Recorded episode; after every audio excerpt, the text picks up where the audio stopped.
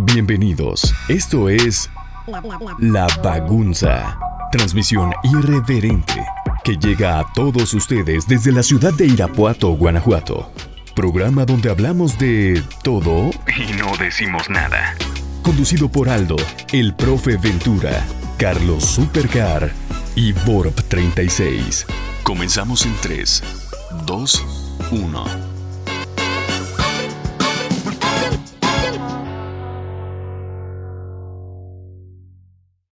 Queridos radioescuchas, ¿cómo están? Bienvenidos nuevamente a el episodio ya número 17, como dirían los ángeles azules, el episodio que va a ser callado, tímido e inocente tiene la mirada. Sean ustedes bienvenidos nuevamente a este episodio con un mega, mega invitado VIP. Hoy sí estamos de, de saco y corbata, Gallo. Bienvenido, Gallo. Gracias, Gallo. ¿Cómo andas? Todo bien, todo bien aquí. Así es, el día de hoy tenemos el, el, invitado que ya, ya es bien conocido por todos, una eminencia en los medios de comunicación deportivos. Por eso es, en esta única ocasión este episodio no tendrá ni una sola grosería, Gallo, como acordamos. Así es, tenemos que, que darle la, la seriedad del invitado a la altura. A la altura. Así es, no, no como los, los barbajanes y pelafustanes que somos, porque si no el invitado se, se, va a asustar y se va a ir. Es correcto. Entonces hay que, hay que imprimirle un toque de seriedad, pero también de mucho carisma como el que, como el que está nuestro invitado el día de hoy. Así es. Oye, es importante comentar, güey, la, la, buena disponibilidad de este señor, güey. O sea, realmente conociendo el tamaño de, de, personaje que es en la televisión, güey, no en ningún momento se puso de diva para poder darnos la entrevista, güey. Entonces, de reconocer la, la, la, buena persona que es, la humildad y la disposición para apoyar a este tipo de proyectos de, de gente don nadie de provincia, güey. Eso habla de la figura que, que es y de la humildad que debe de, de tener y pregonar para desarrollarse como, como lo ha sido hasta ahora. La verdad es un, es un gran tipo, es una persona muy educada, muy culta, muy seria y que nos ha dejado con un gran, gran, gran aprendizaje de, de la pronta respuesta que, que, tuvimos hacia este fenómeno de la comunicación. Oye, y antes, antes de que llegue Batata, ¿cuáles son tus, tus mayores recuerdos en el tiempo que has visto a, al señor Murrieta, por ejemplo? Obviamente en los toros, güey, que a ti te gustan mucho los toros, pero en general en los deportes, ¿qué, qué es lo que más te, pues mira, yo, yo lo recuerdo en programas como 24 horas con Jacobo Zabludowski, eh, en una participación en ECO también, eh, con Guillermo Ochoa, el periodista, eh, también con, con, Lolita Ayala. Me acuerdo también de, mucho de un programa que tenía Verónica Castro que se llamaba Mala Noche No, en la que tenía una sección deportiva y cultural. Ajá. Que de hecho hay un programa en el que Verónica Castro invita a muchos, a muchos toreros de, de antaño, Manolo Martínez, David Silvetti, Jorge Gutiérrez, Fermín Espinosa, y lo recuerdo también como, como iniciador de ESPN. Ajá. Cuando ESPN llega a, a México, eh, los primeros tres conductores que, que, eran era Heriberto Murrieta, que es el invitado, Ciro Procuna y una chica de, de Miami, que se nos va, en conjunto también con Adriana Monsalve. Ajá. Y recuerdo que ellos fueron los primeros en hacer el fútbol picante de antes, cuando fútbol picante daba Ah, miedo. Ajá, y no daba vergüenza como ahora, ¿no? Empezaba él con, con de Ciro. vecindad. Así es, con, con Ciro Procuna, con el ruso Brailovsky y con Carlos Reynoso, que fue el Ajá. primer programa de fútbol picante que yo vi. Ajá. Entonces, pues la, net, la verdad es que tiene una trayectoria muy, muy cabrona, que no cualquiera lo, lo logra, ¿no? Y se logra mantener eh, de, forma, de forma vigente. En los toros he tenido la oportunidad de, de verlo y platicar con él tres ocasiones, eh, que me lo he encontrado dos veces en el callejón de la Plaza México, cuando iba con la cuadrilla del matador Diego Silvetti, a quien le mando un saludo al matador, espero escuche este, este episodio, mi gran amigo, y la otra en Aguascalientes, una vez que fui a, a, cubrir la feria de San Marcos. Toda madre, güey. Eh, y es un tipo muy sencillo, güey, la verdad. Oye, güey, ¿alguna vez te ha hecho llorar sus narraciones, güey? Sí, sí, la verdad es que sí me...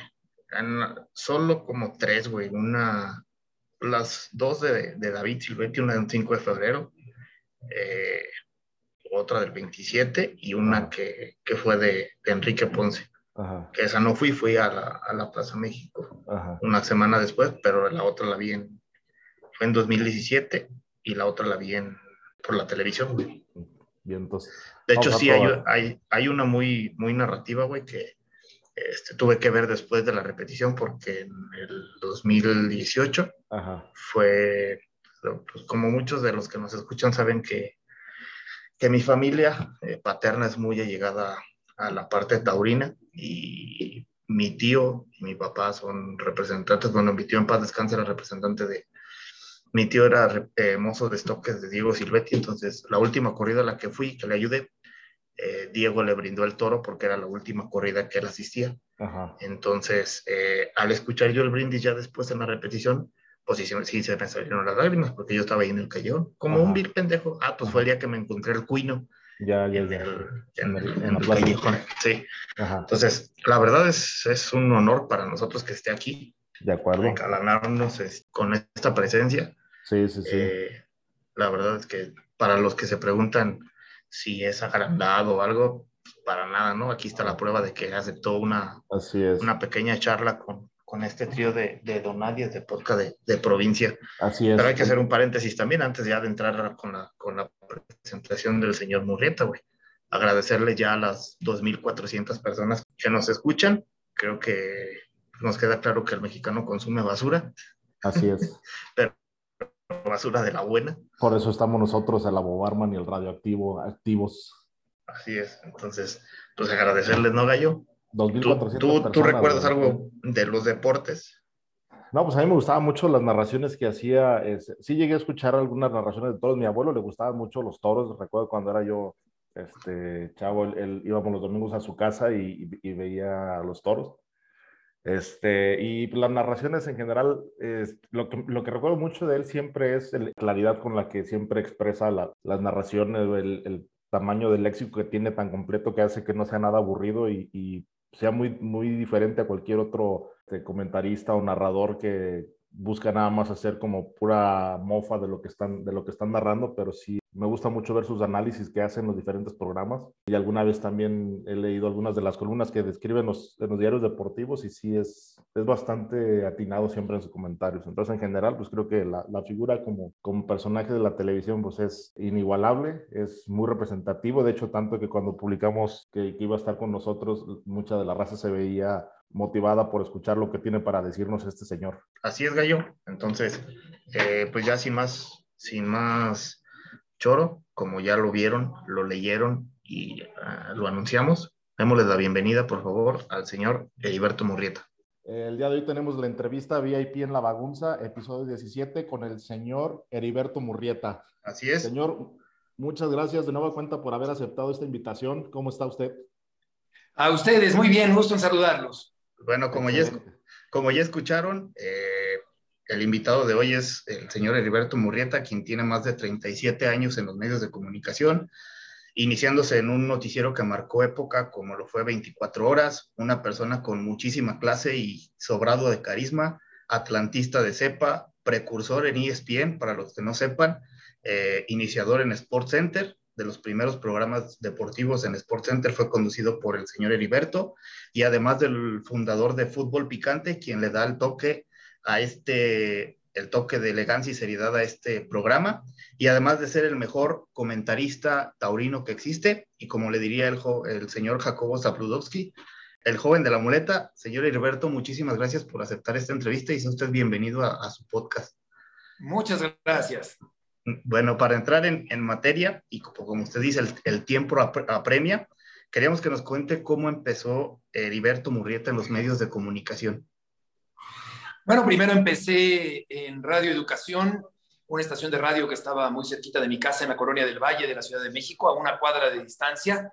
Yo veía la enorme antena desde la ventana de mi cuarto y eh, me ilusionaba mucho convertirme en eh, parte del equipo de trabajadores de la estación de radio, donde empecé primero como office boy y acabé como redactor de noticias, como actor de radionovelas, eh, como conductor de un programa infantil en las mañanas. En fin, pude así empezar desde muy abajo en el medio de comunicación, concretamente que era Radio Educación, en donde tenía yo aproximadamente 12 años cuando empecé a trabajar en esta estación de radio. Y tiempo después se abrió la posibilidad de llegar a Televisa Radio a través de una convocatoria que escuché casualmente por radio.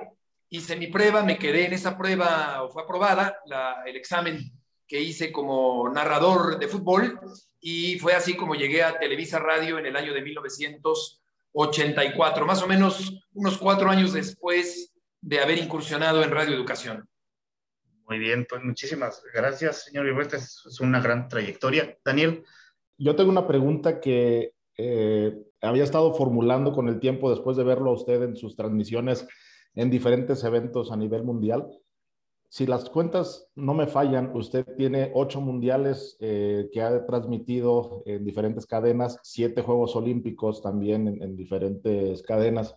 La pregunta que le quiero hacer es, considerando todo este eh, recorrido que ha tenido en diferentes eventos. Para usted, ¿qué es lo que más disfruta como cobertura y por qué? ¿Un mundial o unos Juegos Olímpicos? Juegos Olímpicos son el de Seúl 88, Barcelona 92, Atlanta 96 y Río de Janeiro 2016. Y mundiales, el del 86, el del 90, el del 98 y luego el de 2000 14 y 18.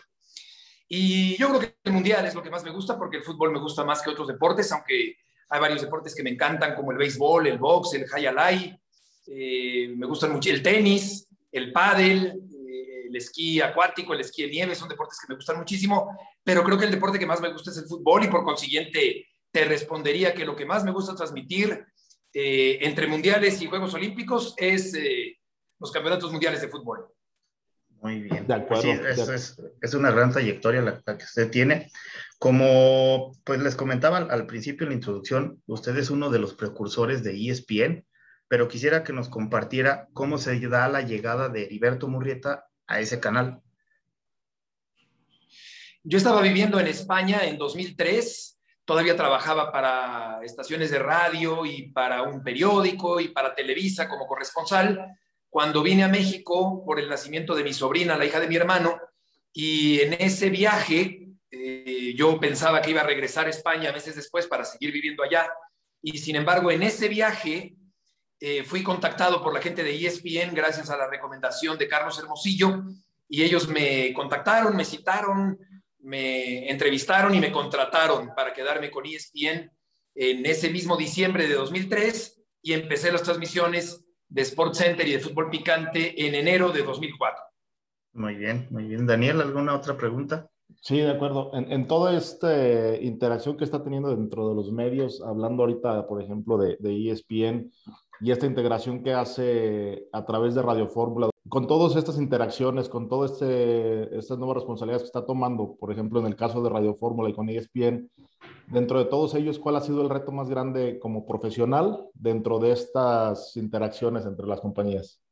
Soy conductor de varios programas en una cadena y en la otra, en la estación de radio y en, la cadena de ESPN, pero pues el reto más grande yo creo que ha sido hasta el momento el haberme mantenido 10 años como eh, conductor titular de la sección deportiva y taurina del noticiero 24 horas, porque eran tiempos donde no había tantos noticieros, donde todo México veía el programa, donde era prácticamente la voz única, para bien y para mal, y en ese sentido creo que era un paquete enorme para un joven periodista como yo el conducir la sección deportiva de ese programa todas las noches durante 10 años seguidos. Así que creo que eh, fue la gran plataforma de despegue para mí a nivel profesional y una responsabilidad muy grande y un trabajo hermoso. Así que yo creo que ese ha sido el más grande reto que hasta el momento he tenido en mi carrera profesional.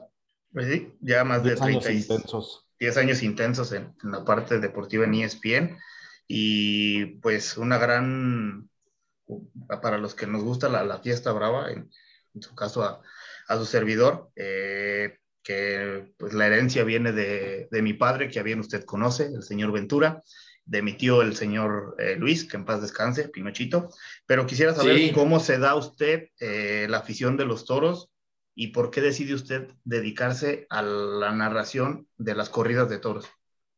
Bueno, fueron 10 años en el noticiero y ahora llevo ya casi 18 en ESPN y duré cerca de 20 en Televisa. Eh, los toros, pues mi padre era aficionado a los toros, le encantaba la fiesta, vivíamos muy cerca de la Plaza México, íbamos a todas las novilladas y todas las corridas, principalmente a las novilladas.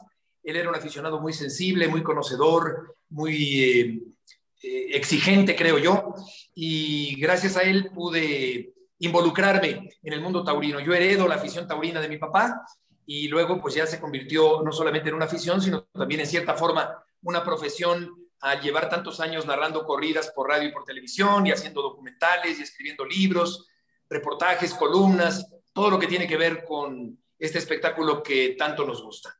Sí, así es, para algunos les puede gustar, para otros no, pero en fin, el gusto se, se rompe en géneros. Daniel. Sí, sí, eh, justamente lo que iba a comentar, esta parte de, eh, la fiesta brava sí trae muchas, dos polos opuestos, ¿no? La gente que, que se apasiona y la gente que de alguna manera tiene cierta eh, negación en, en, aceptar un evento como este. Para manejarlo de una manera profesional o para poder hacerlo de manera clara para la gente, muchas veces seguramente se lo han preguntado a usted ya en demasía, pero ¿cuál, es el, cuál puede ser la justificación más clara y transparente que se le pueda dar a una persona que esté en contra de la fiesta brava para que al menos no tenga ese, esa aberración sobre ello, pero que entienda un poco de dónde viene la parte del arte de los toros? Yo creo que hay muchos argumentos desde el punto de vista cultural, tradicional, económico. No hay que olvidar que es una fuente de empleos, ecológico también, porque las ganaderías son grandes pulmones de la naturaleza donde se preserva la especie de toro de lidia, pero muchas otras especies animales también. Eh, en ese sentido, yo creo que hay eh, muchos argumentos de todo tipo para defender la fiesta de los toros, para que lejos de querer acabar con nuestras tradiciones, pensemos en defenderlas y en hacerlas perdurables. Así que comprendo que hay algunas sensibilidades que eh, no gustan de la fiesta de los toros, pero yo creo que es un espectáculo con mucha tradición, del que dependen económicamente más de 80 mil familias en México. Y creo que en este sentido, y también en cuanto a la libertad que tenemos que tener eh, esta minoría de aficionados para seguir yendo al espectáculo que nos gusta, pues creo que son algunos de los argumentos para defender la existencia y la continuidad de las corridas de toros. Sí, así es como usted bien ha comentado en muchas entrevistas y como ahorita nos, nos comparte, el defender pues la fiesta con los argumentos eh, taurinos pues es muy importante, habrá quien no le guste, habrá quien sí, pero hay grandes faenas en la historia de la Plaza México que usted ha narrado, por ejemplo, yo tengo una muy marcada de, toda mi vida, como bien sabe y como lo comentas, tenemos el, gusto, o tiene, mi familia tiene el gusto usted de, de, conocerlo, hay una faena que para mí es un memorable, es una de David Silvetti, que en paz descanse, un 27 de enero del 91, a un toro llamado presumido, en donde me queda muy grabado el término que, el término que queda con el terno hecho girones y, una, y, remata usted con la frase del, del toreo, ¿verdad? En ese momento, pues a mí se me salen las lágrimas como, como a David. Y además de esa, ¿cuál considera usted que ha sido una de sus mejores crónicas taurinas que nos pueda compartir?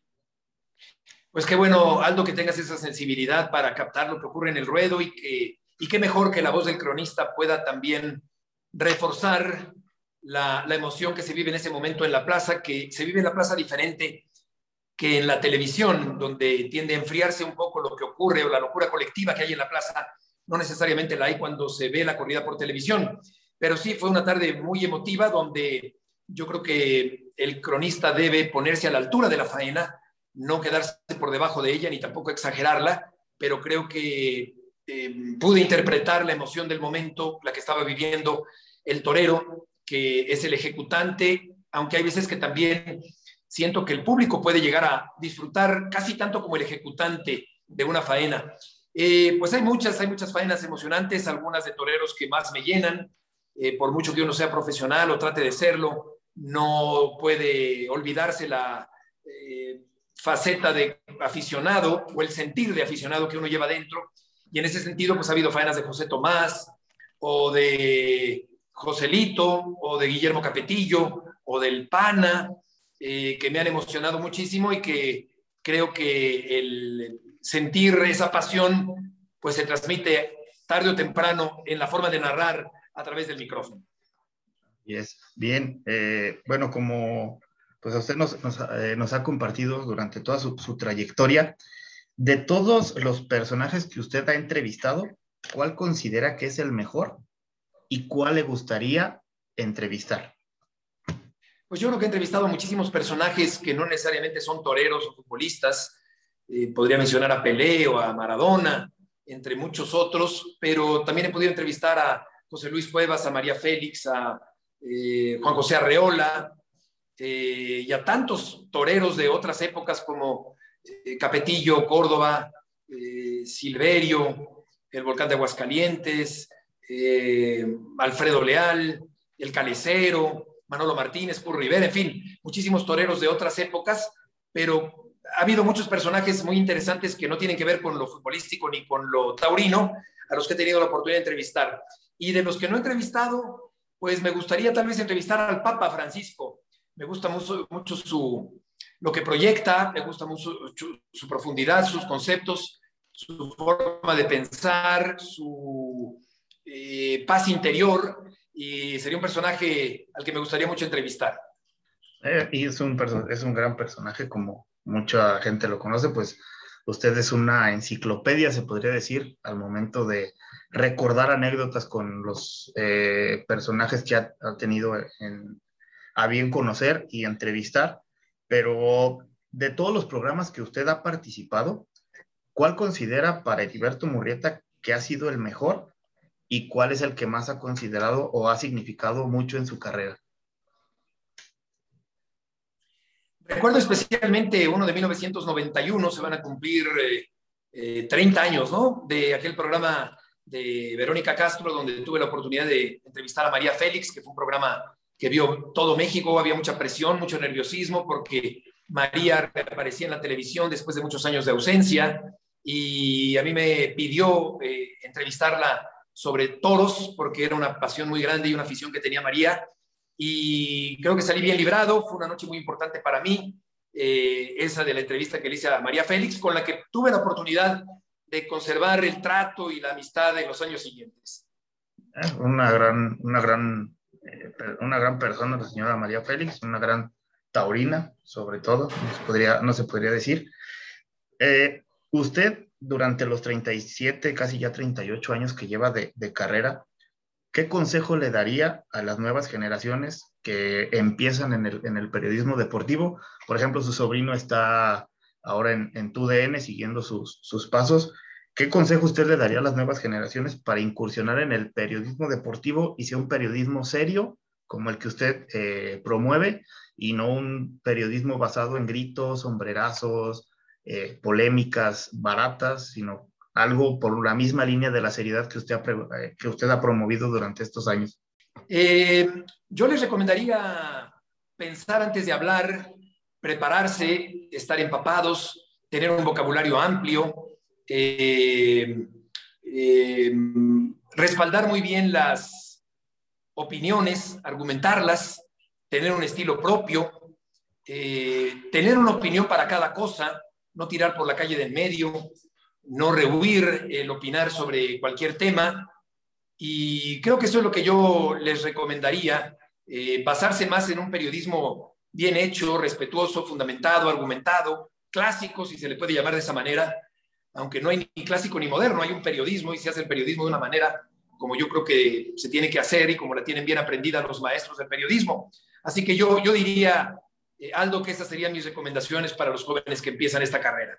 Sí, claro. Este, pues muchas gracias por, por ese consejo. Ojalá la gente que nos escuche y quiere incursionar en el periodismo tome a bien esa, esa enseñanza que usted nos ha, que usted nos, nos, nos ha dado.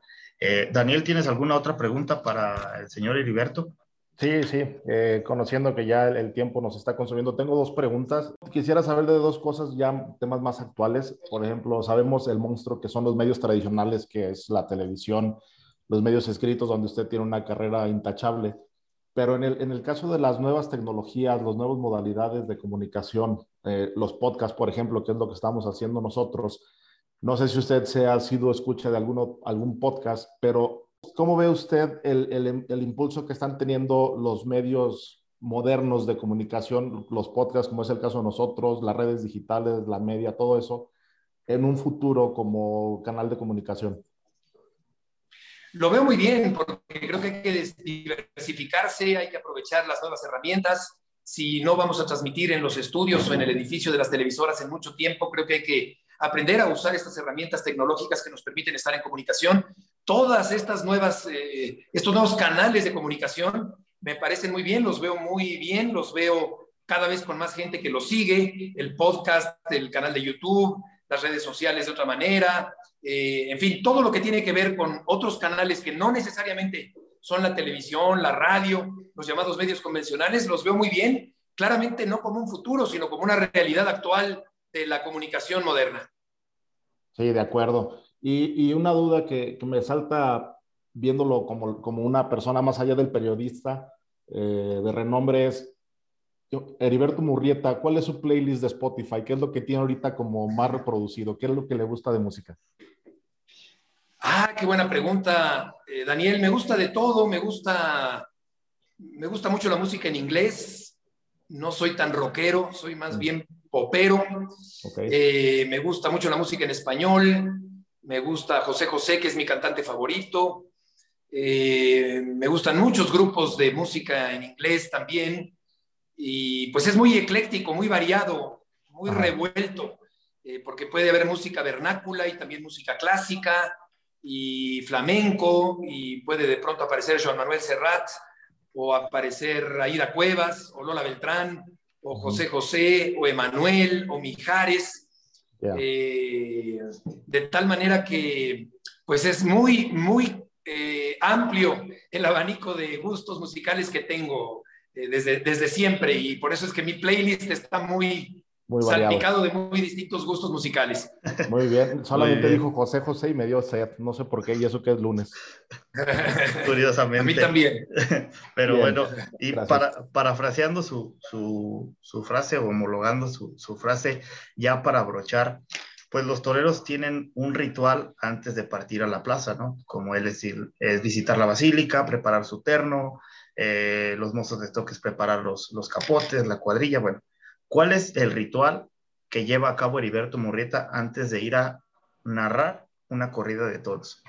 Pues muy buena pregunta, creo que nunca me lo habían preguntado, pero mi ritual consiste en dormir lo mejor posible la noche anterior, en haber preparado muy bien la corrida, en tener algunos datos que me pueden servir siempre y cuando sea oportuno mencionarlos, en eh, descansar mucho durante la mañana, en hacer nebulizaciones para que la garganta esté bien, en llevar unos caramelos de la marca Ricola, que son unos dulces suizos que me sirven mucho para transmitir, en comprar una botellita de agua para estarme hidratando durante la corrida, en llegar mucho tiempo antes de que empiece la corrida, eh, en, hacer una prueba de, audio con mucha anticipación para sentirme bien seguro, en pegar el papel de mis eh, anotaciones en la parte interior del burladero con unos masking tapes, eh, en pedir que haya un rebote del sonido en mi oído, eh, un eco que a cualquiera descontrolaría, pero que a mí sí me gusta escuchar y que me sirve para apoyar la voz.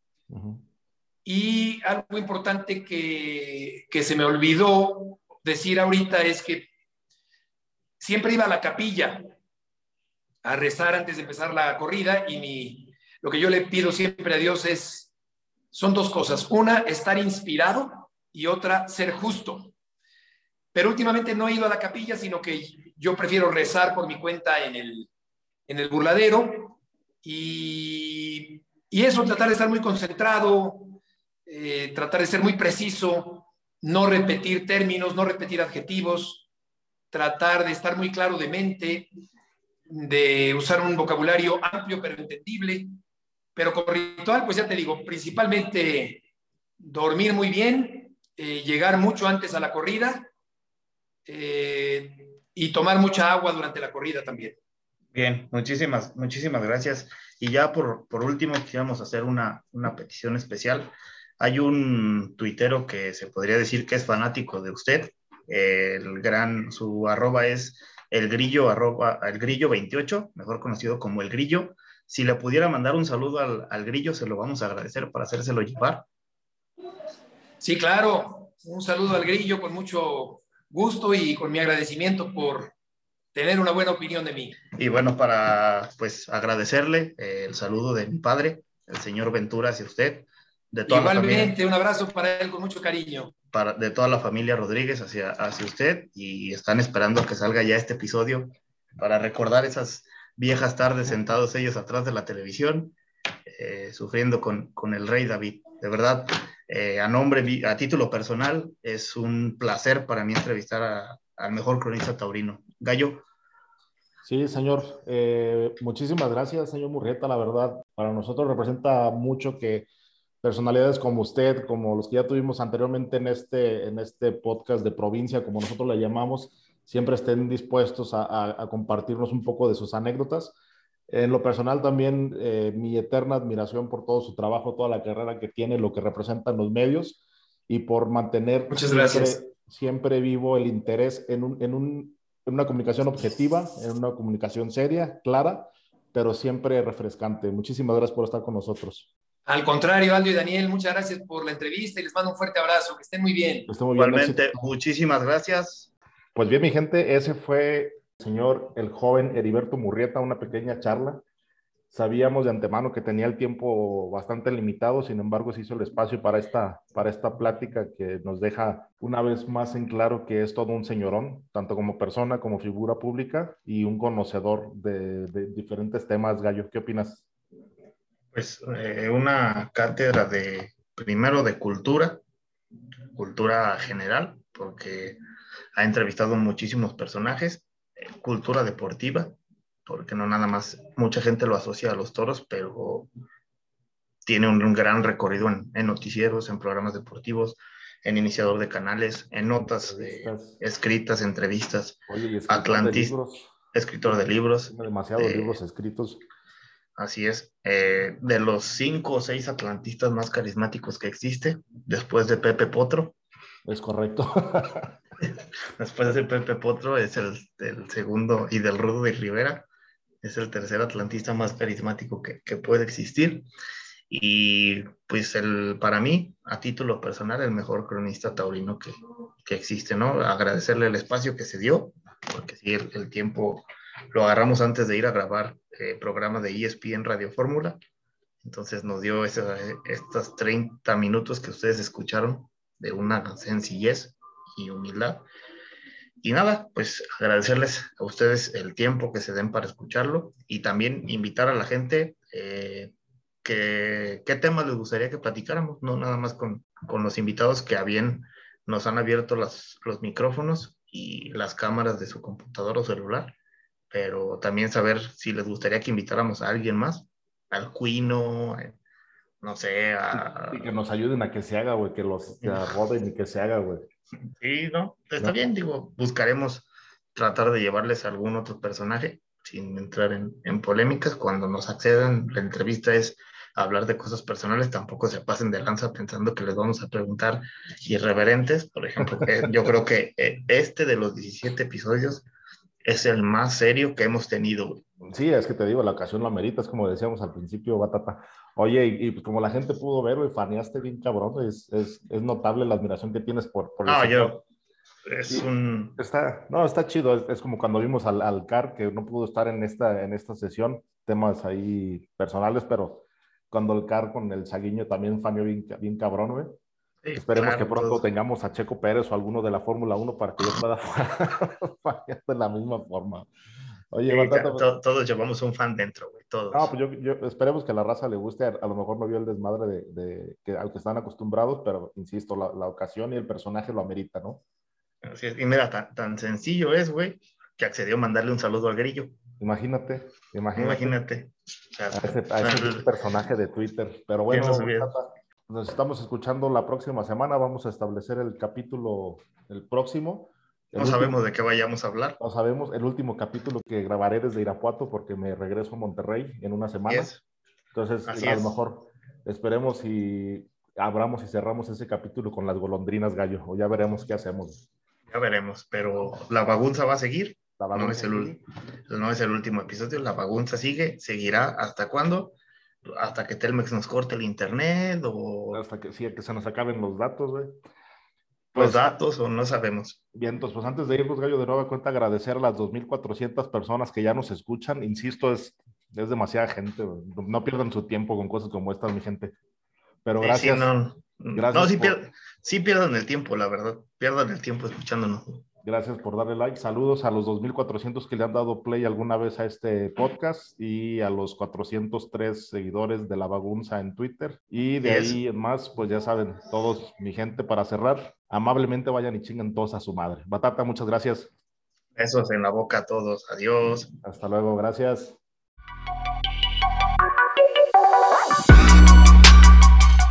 Por hoy ha sido todo. Esperamos nos escuchen en el siguiente capítulo de esto que es La Bagunza. Hasta luego.